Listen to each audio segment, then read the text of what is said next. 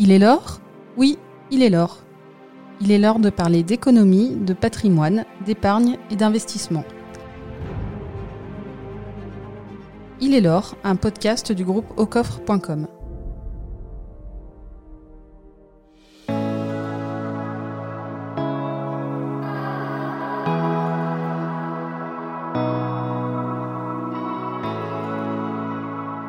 Acheter de l'or? Un geste qui n'est pas si anodin. Faut déjà penser à cet actif rarement proposé par les gestionnaires de patrimoine ou les banquiers. Et pourtant, ils sont nombreux à avoir fait ce choix. Benjamin Rosor, vous êtes parti à la rencontre d'acheteurs d'or. Alors, ces gens-là, qui sont-ils? Alors, surprise, euh, Sophie, les acheteurs d'or que nous avons rencontrés sont des gens comme euh, vous et moi, monsieur et madame tout le monde en fait, avec quand même une forte volonté de protéger leur patrimoine, et pour cela, la valeur refuge, ça leur parle. La première rencontre que vous nous proposez, c'est avec Jean-François Faure, le créateur de la plateforme Au Coffre. Disclaimer, notre éditeur. Jean-François a eu l'idée d'investir euh, dans l'or un peu avant 2008, avant la crise des subprimes. À l'époque, il était patron d'une toute petite entreprise, une TPE, une entreprise de traduction. Dans un contexte de tension financière, il s'est demandé comment il pourrait protéger sa boîte en cas de grosse crise économique. Et de fil en aiguille, il a pensé à l'or pour protéger sa trésorerie. Et en fait, c'est là que les problèmes ont commencé. Alors moi, déjà pour des raisons culturelles, euh, l'or, je ne l'avais pas nécessairement dans mon radar. Ou en tout cas, euh, un petit peu comme Monsieur Tout le Monde à cette époque-là, on a connu un grand-père qui, à mon avis, peut vous avoir offert une pièce, un Napoléon, ou dans mon cas, un demi-Napoléon. Voilà. Toute ma vie, la seule référence que j'avais à une pièce, c'était un demi-Napoléon, une, pièce avec marqué 10 francs dessus. Et ça s'arrêtait là. Euh, donc cette mini-culture de, de, l'or euh, fait que vers 2005-2006, j'avais une agence de traduction qui tournait plutôt très bien à l'époque. Mais étant peut-être un, prudent de nature, en tout cas ayant un sens paysan du fait de mes origines, je me suis dit que les arbres ne grimpent jamais jusqu'au ciel. En tout état de cause, euh, les réussites d'entreprise sont toujours challengées par une réalité. Et dans le cas de mon agence de traduction, euh, une chose me semblait évidente, c'est qu'elle euh, pouvait être clairement impactée par des, les effets directs ou indirects d'une crise économique ou financière. Tout simplement parce qu'une agence de traduction, c'est ce que j'appelle moi une entreprise bas de bilan. Euh, comme les agences de communication, euh, en fait, comme toute chose que l'on va euh, couper dans ses prestataires quand on, passe une période difficile. Donc j'analyse un petit peu cette problématique. Ma conclusion après quelques lectures, dont notamment L'Empire des dettes de Bill Bonner, euh, qui depuis d'ailleurs que j'ai rencontré, Bill Euh, après la lecture notamment de ce livre, ma conclusion est que euh, l'outil indispensable et avec euh, beaucoup de qualité pour ce que je recherchais était l'or, notamment l'or physique, et spécifiquement l'or physique sous forme de pièces. Ce que vous recherchiez, c'était quoi? De la protection de trésor Alors, ce que je recherchais, c'était un outil contracyclique. C'est-à-dire que dans un contexte ou globalement euh, économique, etc., qui fait que mes clients partent temporairement ou définitivement, à ce moment-là, j'ai un actif économique qui puisse contrebalancer ma perte, me permettant euh, de payer des salaires, euh, de payer des charges qui, elles, sur le coup, étaient incompressibles et non négociables. Enfin, en tout cas, si on veut garder des bonnes relations avec l'URSSAF, et si surtout on veut garder des bonnes relations avec des gens avec qui on avait plaisir à travailler et qu'on ne voulait pas licencier. Donc quel était l'actif contracyclique par rapport à un, contexte qui pouvait se dégrader? L'or avait plutôt prouvé euh, par le passé euh, ces qualités-là, en tout cas de manière ponctuelle, mais limite, par définition, vu qu'on vend son or qu'une fois, euh, si c'est ponctuel et que c'est au moment où je vends mon or, ça me va bien. Voilà, ça c'était ma conclusion. Donc, quand on a fait cette réflexion-là, vous êtes entrepreneur, donc vous en faites souvent des réflexions comme ça. Euh, c'est-à-dire que j'ai un problème et il y a une solution. Sauf que là, il faut la mettre en œuvre, la solution. Et donc, comment on fait pour acheter de l'or? Est-ce que c'est possible à cette époque-là? Est-ce qu'il y a des plateformes? Est-ce que le banquier veut bien? Enfin, comment ça se passe concrètement? Voilà. Alors, et c'est là que toute la problématique et donc la solution se trouve. C'est que moi, je suis un homme du, digital, dans le sens où la première boîte que j'ai eu créée, c'était en 1995 et c'était une start-up dans le monde du référencement. Donc pour moi, sur des problématiques telles que celle-là, donc qui est euh, trouver un actif, euh, je ne me voyais pas faire autrement que le trouver euh, par les canaux que je connaissais bien, c'est-à-dire online. Et là, online, je ne trouve rien qui me corresponde, en tout cas en France. Bon, je dis, bah, c'est pas grave, on va aller voir mon banque. Voilà, je vais voir mon banquier. Pour moi, un banquier vend de l'or. même s'il n'est pas très digitalisé, mais au moins il va savoir me remettre ce qui va bien. Et, là, ça a été assez comique en fait à observer euh, mon banquier qui avait beaucoup de bonne volonté. Euh, en fait, a sorti le manuel du banquier. Donc le manuel du banquier, je savais pas que ça existait, mais enfin il s'appelle pas comme ça, mais c'était un document qui doit faire 600 ou 700 pages dans lequel il y avait à peu près tout. Et bah, il voit comment il peut me vendre de l'or et à sa tête, je comprends que je l'embête. Euh, parce qu'il va pas gagner sa vie dessus. Il va se mettre en risque parce qu'il est déjà à cette époque-là dans le modèle du guichet ouvert donc euh, où la remise d'une matière sensible comme cela ne peut pas se passer d'une manière classique. Donc c'est compliqué pour lui. Il accepte parce que j'étais un bon client. Euh, mais je sais que je n'aurais pas pu euh, acheter de l'or chez lui si je n'avais pas été client chez lui. Donc, la, réponse, c'est que j'arrive quand même à en acheter par son biais. Mais ça a été très compliqué. Et la problématique, ça sera après. Et ça, on va en parler ensuite. Donc, je me suis dit, OK, j'ai testé le banquier, c'était quand même compliqué. Il y a un truc à explorer. Et si j'essayais d'autres manières Bon, je ne savais pas qu'il existait des boutiques de rachat d'or, etc. J'en découvre. Euh, ça ne me rassure pas vraiment. Euh, on n'est pas certain de ce qu'on va acheter. Je pousse même ça plus loin. Je me dis, bon, bah, sur Internet, on doit pouvoir trouver. Donc, il y a des sites de e-commerce, mais bon, ça ne donnait pas envie. C'était plus de, la, numismatique. Et je vois, bon an, mal que sur eBay, euh, on peut acheter quand même des pièces, des Napoléon. Et, là, c'est la phrase que je sors tout le temps, mais parce que c'est vraiment ce que j'ai vécu. J'ai vu une pièce dont la photo était floue, qui était à un prix qui était plutôt euh, intéressant, ou en tout cas dans le prix que, j'attendais. Je dis, bon, je vais jouer le jeu jusqu'au bout parce que quelque part, je commençais presque à commencer à faire une forme d'étude de marché.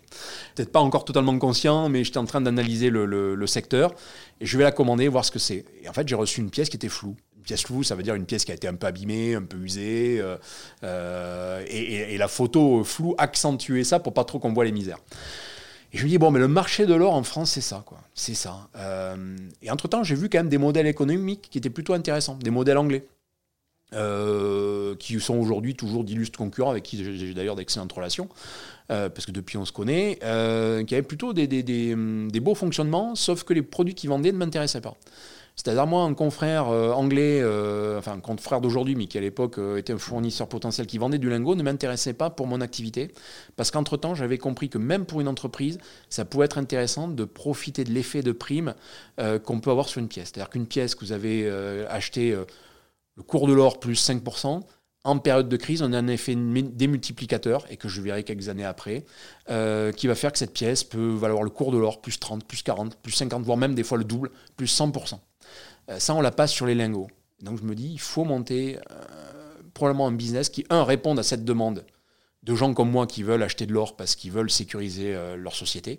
Bon, il s'est avéré qu'après, j'étais certainement peut-être un des seuls à cette époque-là qui avait ce genre de besoin. Je n'avais pas plus que ça identifié les particuliers. Mais par contre, il n'y avait pas d'offre. Et donc cette offre, pour moi, devait être un outil dématérialisé, rassurant, mais euh, basé sur euh, essentiellement de la vente de pièces pour profiter des effets de prime. Et donc, euh, si on continue l'histoire, la crise est survenue. il y a eu les subprimes et donc c'est arrivé. Ce que vous craigniez est arrivé. Exactement. Alors là, c'est quand même étrange comme sentiment. Il faut se dire que en septembre 2008, j'ai donc une, une boîte, ocoff.com, que je suis en train de monter, mais qui n'est pas encore aboutie j'ai un blog qui a été lancé depuis plusieurs mois, plusieurs semaines, qui marche plutôt très bien. Et là, on a cette crise qui apparaît.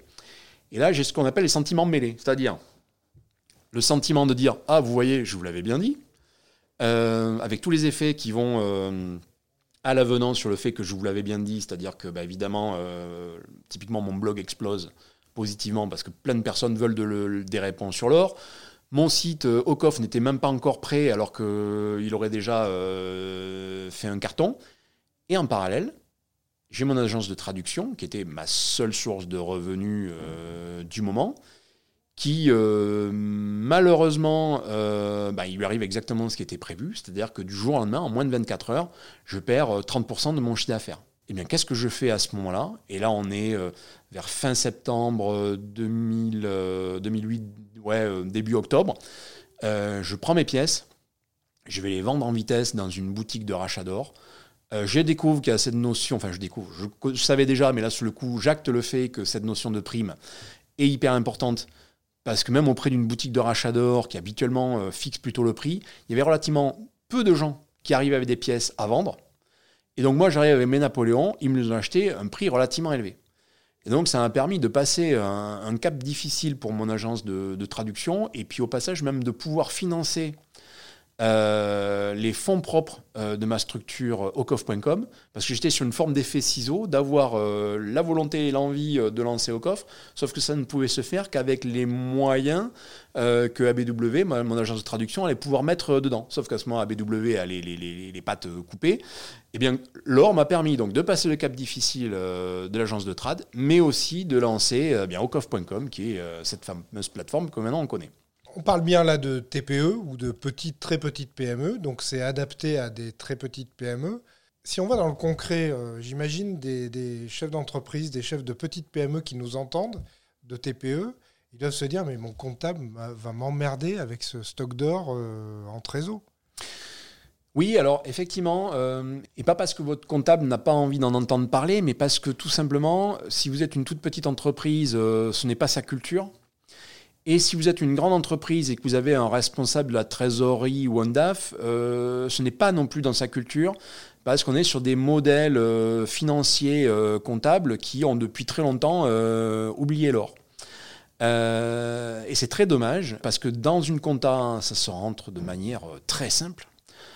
ça se rentre comme un stock, en tout cas pour ce que l'on achète chez Ocoffre. Chez Veracash, ça pourrait même s'appréhender comme du, du, cash. Hein. Donc euh, voilà, vous voyez euh, dès à présent, pour ceux qui connaissent un peu la compta, dans quelle ligne on pourrait rentrer ça. Alors la particularité, puisqu'on est sur du stock, c'est que quand vous avez euh, des moins-values latentes, vous devez les acter comptablement. C'est-à-dire que, imaginons, début 2023, vous achetez de l'or à 100, fin 2023, il vaut 80 vous allez devoir malheureusement passer une dépréciation d'actifs de 20. Mais vous n'avez pas eu à vendre votre or. Votre or, il n'est pas vendu. Donc en fait, c'est une perte qui est latente. Il faut juste l'acter comptablement. Bon, mais il y a quand même un, truc dont on doit se souvenir, c'est que globalement, l'or est plutôt contracyclique. C'est-à-dire que quand il a perdu de la valeur, si vous êtes sur un business qui lui est aussi contracyclique de l'or, eh ben, à ce moment-là, si vous êtes une agence de traduction, une agence de publicité, etc., mais les moins 20, vous vous en fichez. Même au contraire, ça vous permet quelque part de payer de financer sans payer d'impôts dessus, donc vous payez avec votre, euh, positivité de, bilan, euh, une valeur latente qui, elle, pourra se révéler le jour où il y a une crise et vous serez bien content de l'avoir. Et en fait, alors moi, peut-être parce que c'est ma manière de faire, mais je préfère avoir des bilans moins jolis euh, à sortir et que cette moins-value latente, je puisse m'en servir comme plus-value potentielle le jour où j'en ai besoin. Et ben typiquement, euh, c'est comme ça qu'on peut le passer et qu'on peut en profiter parce que cet or, à contrario, quand vous serez euh, en plus-value potentielle, donc vous n'avez pas vendu votre or, c'est juste en plus-value potentielle, vous n'avez pas le passer dans la compta comme plus-value potentielle, donc ça ne pas gréver à ce moment-là positivement votre bilan et payer des impôts sur quelque chose que vous n'avez pas touché. Par contre, si vous êtes vraiment dans un cas difficile et que vous avez besoin d'acter la plus-value, donc de vendre votre or, eh bien évidemment, à ce moment-là, vous prenez la plus-value et elle s'intègre dans le reste de votre bilan. Voulez dire que si votre bilan en parallèle est dégradé, parce que pour X raison, euh, vous êtes en train de perdre moins 30, eh ben vous serez content d'avoir les moins 20 à intégrer dans, enfin les plus 20 à intégrer dans ce bilan, qui sur le coup sont par exemple une plus-value, euh, pour peut-être être en une faible perte, et, euh, et, avoir quelque chose qui, qui, tienne la route et qui passe ce cap difficile. Est-ce qu'aujourd'hui, cette proposition pour le financement de trésorerie, donc pour les entreprises, de, de haut coffre pour les entreprises ou Veracash pour les entreprises, est-ce que c'est quelque chose qui fonctionne ou il y a encore des freins culturels du chef d'entreprise, freins qu'il n'y a plus pour le particulier, on va dire? Pour répondre à la question, on est sur un blocage en fait qui est culturel. C'est-à-dire que euh, l'or et l'entreprise sont deux univers qui sont euh, très distincts. Euh, et donc voilà, c'est un petit peu le travail de, de, de, et, de Koff là-dessus, justement de faire un peu de la pédago, et on y réussit à notre, petite mesure, hein, mais à faire passer ce message petit à petit pour que les entreprises s'y intéressent aussi. Est-ce que c'est pas la peur aussi d'avoir une problématique éventuelle sur de la trésor C'est-à-dire que on voit bien les banquiers quand ils, ils vendent des placements de trésorerie, ils vendent vraiment les comptes à terme, enfin le truc le moins dangereux du monde, euh, parce que avec la phrase toujours, votre trésorerie, vous pouvez pas y toucher, vous pouvez pas la risquer. Oui, alors euh, ça c'est une excellente remarque. La trésorerie, on ne peut pas la risquer, et pour autant on se rend bien compte qu'on la risque tous les jours. Euh, c'est-à-dire qu'on le veuille ou non, une entreprise, par le simple fait qu'elle existe, même si sa trésor est peut-être au chaud dans un DAT quelconque, euh, on est peut-être en train de la risquer en parallèle par euh, un, choix dramatique qui fait qu'à un moment donné, cette raison va devoir la, déboucler. Moi, ce que je pense, c'est que le risque aujourd'hui, c'est d'être à 100% euh, sur des modèles de bancarisation. Donc ça, c'est un risque, avec grand respect pour les banques, mais à un moment donné, comme on dit, on ne met pas tous ses œufs dans le même panier. Et suivez mon regard pour ceux qui avaient des fonds dans la, la banque de la Silicon Valley qui a fait faillite. Euh, récemment, il y en a une ou deux autres un petit peu pareilles, ou même Crédit Suisse qui n'était pas très bien, ou si on est en Grèce euh, en 2015 euh, avec un blocage de tous les comptes, ou à Chypre en 2013, blocage aussi de tous les comptes. On est en Europe hein, quand même. donc ça, ce sont des, vrais risques. Et que vous ayez des comptes à terme ou pas, quand il se décide que les choses doivent être bloquées, c'est bloqué. Si on résume, c'est un peu éviter les risques sans prendre de risques. Oui, c'est ça, exactement. Euh, c'est euh, pouvoir se dire que l'or ne va pas rendre votre société plus riche, c'est pas son job, mais dans certains cas bien précis, il peut euh, lui éviter de devenir trop pauvre, en tout cas pour des raisons exogènes. et c'est sûr que l'or ne va pas vous éviter les mauvais choix de gestion. il ne va pas vous éviter les malversations, les malveillances internes. Euh, il ne va même pas euh, vous éviter euh, qu'un client ne vous paye pas. Disons qu'à ce moment-là, peut-être ce sera une trésor que vous serez obligé d'utiliser, peut-être même à perte. Bon, ok.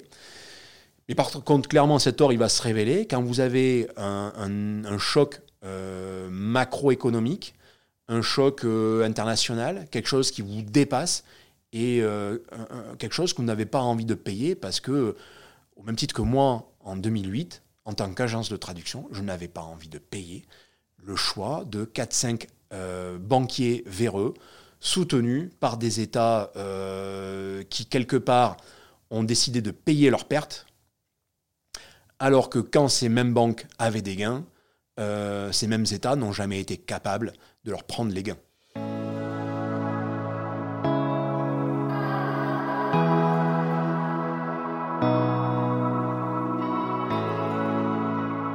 Partir d'un problème de protection de la trésorerie de son entreprise pour arriver à la création d'un groupe dédié à l'achat, la vente et la conservation de métaux précieux, c'est pas donné à tout le monde. Alors justement, monsieur tout le monde, comment il en arrive à investir dans l'or? Évidemment, chaque profil d'investisseur est différent, mais nous avons échangé à distance, d'où la, qualité sonore de son interview, avec Christophe, un des premiers clients d'Ocoffre et à l'époque, son objectif c'est de protéger son patrimoine et son épargne. Il a donc acheté de la pierre. Oui, mais, mais finalement il a aussi tout vendu ou presque pour investir dans l'or. On écoute le récit de sa bascule de la pierre vers l'or. Alors moi j'en suis arrivé euh, sur l'or, c'était après avoir fait des investissements immobiliers à partir des années 2000. Et euh, donc, j'ai fait pas mal d'investissements immobiliers. Et euh, aussi en parallèle, j'avais une lecture qui s'appelait Les Chroniques Agora. Et donc, quand je, j'avais ces lectures sous les yeux, j'ai dit, mais euh, là, il va se passer quelque chose, il va se passer quelque chose. Donc, ça, ces lectures, elles ont commencé à partir de 2003, 2004. Et j'avais tout le temps mes investissements immobiliers. Et plus je, plus je m'intéressais à, à ce qui se passait économiquement, parce que là-dessus, je suis autodidacte, je m'apercevais qu'il y avait des, grains de sable dans les rouages. Après 2001, euh, euh, les, crises euh, des .NET 2001, j'avais bien vu les premiers grains de sable arriver. Et plus ça allait, plus je trouvais la, situation médiocre au niveau économique. 2007-2008 est arrivant. là, j'ai commencé à, prendre conscience que l'immobilier me prenait beaucoup de temps. Il fallait gérer, j'avais fait des travaux, etc. La gestion des, locataires, euh, pas, et pas liquide, quoi, pas facilement liquide. Euh, à un moment, j'ai voulu faire un investissement pour euh, créer une société. Et il, il m'a fallu un peu de temps pour, pour vendre un appartement. Je dis là, il faut que je fasse quelque chose. Donc, en résumé, j'ai liquidé tout mon immobilier et je me suis retrouvé avec euh, de belles plus-values. Et là, euh, maintenant, qu'est-ce que j'en fais? Qu'est-ce que j'en fais? Euh, Je suis allé voir mes banques personnelles qui me conseillait euh, que, que de l'assurance vie, enfin des, placements relativement classiques. Il y en a un qui m'a orienté euh, vers des placements actions euh, sur des, des, fonds de, des fonds de placement qui, qui géraient. Ça me plaisait pas trop.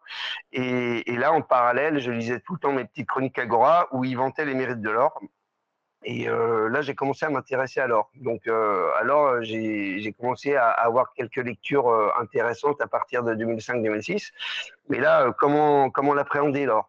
Je suis allé voir ma banque, hein, tout en, enfin, tout en, en, demandant à ma banque euh, ce que je pouvais faire euh, comme placement. À aucun moment, ils m'ont parlé spontanément euh, des métaux précieux. Et quand je leur ai parlé, voilà, on ne sait pas quoi vous dire. On a peut-être quelques placements. il faudrait qu'on en parle à notre plateforme qui font des placements sur des placements particuliers sur des ETF et tout ça. Je dis non, non, là, moi, je veux pas, je veux de l'or concret, quoi, du physique. Ah oui, des lingots, mais je faudrait, enfin, des réponses qui n'avaient pas de, de sens et qui m'orientaient pas, en fait. Oui, parce que à parce l'époque, euh, il faut, enfin, en clair, quand, quand on allait euh, chez son banquier, et même, même aujourd'hui, euh, si on dit je veux acheter des lingots, je veux acheter de l'or physique, en fait, le banquier n'a pas cette capacité-là. Non, et les premières, les premières questions, enfin les premières, les premiers arguments, c'est oh ben attendez mon pauvre monsieur, l'or est bien trop cher. Et bien trop cher par rapport à quoi? Et euh, moi, j'en parlais avec des amis encore pas plus tard que la semaine dernière. C'était, c'est la première réflexion que que nous font les, les personnes qui pourraient euh, investir sur l'or. C'est ah ben il est bien trop cher. Et donc là, euh, l'argument faisant, ils comprennent, euh, ils comprennent ce, qu'on, ce sur quoi on peut aller. Et il est bien trop cher. Non, il n'est pas bien trop cher aujourd'hui. Mais pour revenir à la banque, non, pas de, il n'y avait pas de concret, il n'y avait rien de, il y avait rien de, en, comme proposition clé en main, et euh, ils pouvaient peut-être commencer à y réfléchir, mais rien de concret. Donc là, j'ai laissé tomber le, sujet. J'ai euh, laissé euh, mes sous sur des comptes un petit peu rémunérateurs, mais euh, sur lesquels je pouvais retirer facilement. Et là, lecture Chronique Agora, 2007-2008, 2000. 2008-2009, là, je commence à, rechercher sur le net. Euh, je commence à trouver euh, des, euh, des sites qui vendaient de l'or, euh, pourquoi, enfin, des, sites qui, vendaient plutôt du lingot. Ça me plaisait pas trop non plus. Et à un moment, je tombe, je vais vous faire un raccourci quand même, je tombe sur une plateforme qui s'appelle aucoffre.com. Ok, donc articulé avec euh, des explications. Je laisse un petit contact pour euh, pour avoir un, rappel. Et là, j'ai euh, dès le lendemain, j'ai un rappel. Donc Jean-François Fort me rappelle. Et là, on commence à échanger sur le sujet de l'or, le pourquoi, du comment. Moi, je lui explique ce que je cherchais à faire, donc ce que je viens de vous expliquer. Et là, on a passé une bonne heure, une heure et demie. Et intéressant, mise en confiance. Donc au-delà de là, au-delà de ça, je dis attention, c'est une plateforme. Enfin, je regarde un peu sur les stats Google, c'était assez récent, c'était 2009. Je dis ouais, hop, hop, euh, qu'est-ce que je vais faire là-dedans? Donc euh, petit doute, hein, enfin interrogations, euh, personne qui vend de, l'or, mais euh, est-ce que je vais bien avoir de l'or chez moi? Qu'est-ce que je vais en faire Le surlendemain, je crois qu'on se on se recontacte encore parce que moi ça m'intéressait parce que bonne confiance et bon feeling quand même. Et, euh, et, là, je lui dis, bon, ok, euh, moi, je, euh, votre plateforme me paraît intéressante. Et par contre, je voudrais voir comment je peux vous faire confiance sur l'or. Vous me dites que vous voulez conserver en coffre. Ok, mais qui me dit que vous n'allez pas vous barrer avec la caisse, en, en, résumé. Et là, l'argument choc qui m'a fait déclencher, c'est ok, vous ne nous faites pas confiance, pas de souci, on vous livre l'or chez vous on est rassuré, on a, on a la pleine possession de, ces produits, enfin de l'or, quand je dis l'or, c'est euh, or-argent, hein. et on a la pleine possession de ces produits. mais c'est pas liquide. Et là, moi, je l'ai testé, hein, je l'ai testé, donc j'en ai fait venir un peu chez moi. Ok, à un moment, il a fallu que je me rende un peu liquide. Et ben, c'était tout un processus. Le temps que je déclare, enfin que je contacte la plateforme, je vais vous, je envoyer les produits. Euh, le cheminement, il a pris 8 à 10 jours, quoi, et que je retrouve euh, les, fonds sur euh, ma banque, euh, ouais, 8 à 10 jours, plutôt 10 que 8 d'ailleurs, et voilà, c'est pas liquide. Là, j'ai fait un peu le contrarien. J'ai encore un petit peu euh, à côté, j'ai d'autres placements, mais euh, l'essentiel est, sur les métaux précieux. Il me reste encore deux, euh, biens immobiliers que je suis en train dont je suis en train de me séparer et je suis en train de signer le compromis ces jours-là. Et ça a été un petit peu dur, juste pour faire une petite une petite digression sur l'immobilier, je m'aperçois que l'immobilier et le, marché de l'immobilier est en train de se tendre très très fortement avec la, hausse des taux. Euh, là, moi, je suis encore confronté à ça et je suis bien content de m'en séparer pour, la, pour le moment parce que j'ai d'autres euh, d'autres euh, visions sur euh, l'économie et je veux me rendre liquide facilement et protéger mon patrimoine et avoir, comme le dit souvent Jean-François Fort, c'est une assurance incendie de mon patrimoine. Et pour moi, donc, les métaux précieux ont vraiment cette, cette fonction de faire de, l'assurance incendie de son patrimoine. Force est de constater que les, les banques centrales ont acheté euh, en 2022 euh, le record de, depuis 55 ans, une, 1100 tonnes environ. Et je me dis que quand les banques centrales s'oriente sur ce type de produit. On parle bien du physique, là, ce dont je parle depuis le début. Euh, j'ai été, euh, ce que j'avais oublié de, dire, c'est que je suis allé voir sur euh, leur papier, les ETF, les, euh, les minières, etc. Ok, ça peut, ça peut rapporter, mais moi, c'est, je suis pas spéculatif là-dessus. Je suis vraiment en sécurisation de mon patrimoine.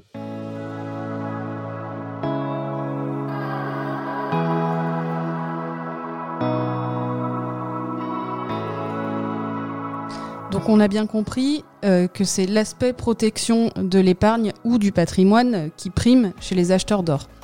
Mais dans la réalité, le prix de l'or est libre, il peut donc baisser. Alors il y a un risque quand même. Il y a toujours un risque hein, pour n'importe quel investissement. Vous avez vu récemment les banques californiennes qui se sont retrouvées en difficulté alors qu'elles avaient placé leurs actifs en bons du trésor américain. Ça, c'est le placement le plus sûr du monde dans l'absolu. Sauf quand il se concurrence lui-même en raison d'une hausse des taux. Pour répondre à, votre interrogation, j'ai demandé à, Philippe Béchade, président des Éconoclastes, d'analyser le cours de l'or en euros sur une vingtaine d'années. Globalement, il a augmenté sa valeur, tout simplement parce que depuis Bretton Woods, on a imprimé beaucoup d'argent, euh, surtout euh, à partir des années 90 et jusqu'en l'an 2000. À partir de 2003, on a, imprimé beaucoup, beaucoup d'argent. À partir de 2009, on a imprimé énormément d'argent. Et à partir de mars 2020, euh, on a imprimé euh, des quantités euh, cosmiques d'argent. Comme on ne peut pas imprimer de l'or, eh bien, on va dire que l'écart s'est fortement creusé entre les devises dites de réserve, dollar, euro et l'or.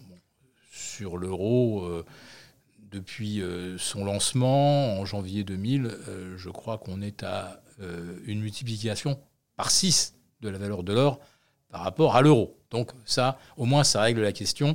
Le sort de l'euro par rapport à l'or, il se lit en un dixième de seconde. Après, euh, si on regarde le dollar, euh, c'est un peu plus contrasté puisque euh, l'or avait atteint 880 dollars en 1981. Et bah, depuis, il y a eu énormément d'inflation, donc le dollar a perdu énormément de son pouvoir d'achat. Et globalement, une once d'or à 1930 dollars en 2012, ça nous faisait pas une progression très spectaculaire à condition de ne prendre que ce sommet de 890 dollars qui a duré quelques semaines, alors qu'on était plutôt sur une moyenne de 500. Et si vous comparez effectivement euh, une moyenne longue de 1971 à, à l'an 2000, et que vous regardez euh, la trajectoire du dollar, euh, clairement, clairement, dès Bretton Woods, il fallait détenir de l'or en vendre un peu à un peu au-delà de 800 dollars, attendre que ça, retombe, en reprendre à 400. Et euh, ceux qui en ont acheté à 400, euh, voilà, ils ont fait évidemment 5 fois la mise. Et inflation déduite, on va dire au moins deux fois. L'or a évidemment fortement progressé de 2008 à 2012, puisqu'on se rappelle tous qu'en 2012 et jusqu'à la mi-juillet 2012, on se demandait à l'époque si l'euro existerait encore à la fin de l'année. Alors face à ce péril, euh, évidemment beaucoup euh, ont, lorgné du côté du dollar et euh, d'autres évidemment ont acheté de l'or qui de 2008 à, 2012 a tout simplement doublé. Hein. On est passé de, de 650 dollars à 1300 avec une accélération, on va dire, euh, de, décembre 2010, où ça commençait vraiment à chauffer avec la crise grecque. Donc euh, pareil, l'euro, euh, devise mal fichue, la, devise la plus dysfonctionnelle de la planète Terre. et là, il est passé, le, pauvre euro, de 800 à 1300. donc on est à sur, 60% de hausse pendant la crise grecque. Hein. Voilà. Alors après, il redescend justement après 2012. Euh, L'euro est sauvé. Et puis, euh, et puis bah, les taux zéro euh, occasionnent une, flambée de style haricot magique des actifs financiers. Tous les actifs financiarisés, ce n'est pas que les actions, puisqu'on a pendant pratiquement 7 ou 8 ans une hausse simultanée euh, des produits de taux, les, bons du Trésor, avec des années où ça gagne 15-18%. On n'avait jamais vu ça. Hein. On parle bien de bons du Trésor, hein, c'est pas pas des cryptos. Hein. Donc les bons du Trésor, ça, ça, ça prend des, fortunes. On a des années où le, Nasdaq fait, fait 30%. je crois qu'il n'y a qu'une exception, ça date de 2016 où il a fait pas grand-chose, mais grosso modo, on est sur des actions qui gagnent plus de 10% l'an. Euh, c'est vrai qu'à côté, bah alors, ça, ça, ça, paraît pas extrêmement sexy. Il y a tellement de pognon à se faire ailleurs et surtout les supports, l'obligataire, les actions, les matières premières, etc. Jusqu'en 2014, je vous rappelle, hein, cette flambée euh, du pétrole jusqu'à euh, je crois que c'était 140 dollars. Euh, après ça, on s'est encore maintenu jusqu'à 120. Euh, bah, bref, tout, grimpait. Donc l'or, évidemment, faisait pas le figure parce parce que qu'est-ce qu'on pouvait espérer gagner sur l'or? On, remarque quand même que sur cette courbe, en fait, l'or ne redescend pas tant que ça. C'est-à-dire qu'il y a une sorte de marche. en fait, ça, ça redescend pas à 850 euros, quoi. C'est-à-dire que ça reste quand même. Euh, bah oui, on passe de 1300 euh, à 1200 euh, et on reste, allez, 1100, 1000 peut-être, c'est un peu redescendu. Mais, ouais, alors là, il y a un effet de vise hein, qui est très fort puisque l'euro. L'euro était remonté à un moment, je crois, à 1,60 contre dollar en, en 2014. Et puis bah, ensuite, euh, l'euro commence à perdre du terrain, hein, jusqu'à aujourd'hui d'ailleurs. Hein. C'était pas, si, lointain. La parité euro-dollar, il faut remonter à trois mois en arrière. Donc vous voyez, vous mesurez le parcours entre 1,60 euh, et, et, 0,96. Euh, donc forcément, exprimé en euros, l'or, même s'il ne bougeait pas d'un iota, il, s'appréciait quand même euh, de façon tendancielle. Donc attention, euh, l'or a vraiment traversé un creux de la vague entre, entre 2012 et, et 2019. Hein.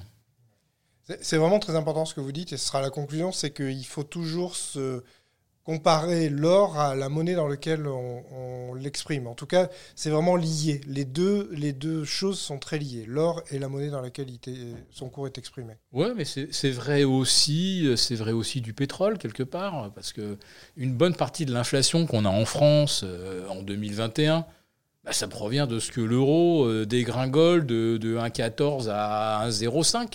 Donc on paye le, pétrole déjà 10% plus cher et euh, un, pétrole qui lui prend déjà 50%. Et euh, nous, on s'est collé euh, au moins peut-être 2 ou 3% d'inflation en plus dans la zone euro, rien que par la perte de pouvoir d'achat de notre, de notre devise. Alors on va passer probablement par une période de récession.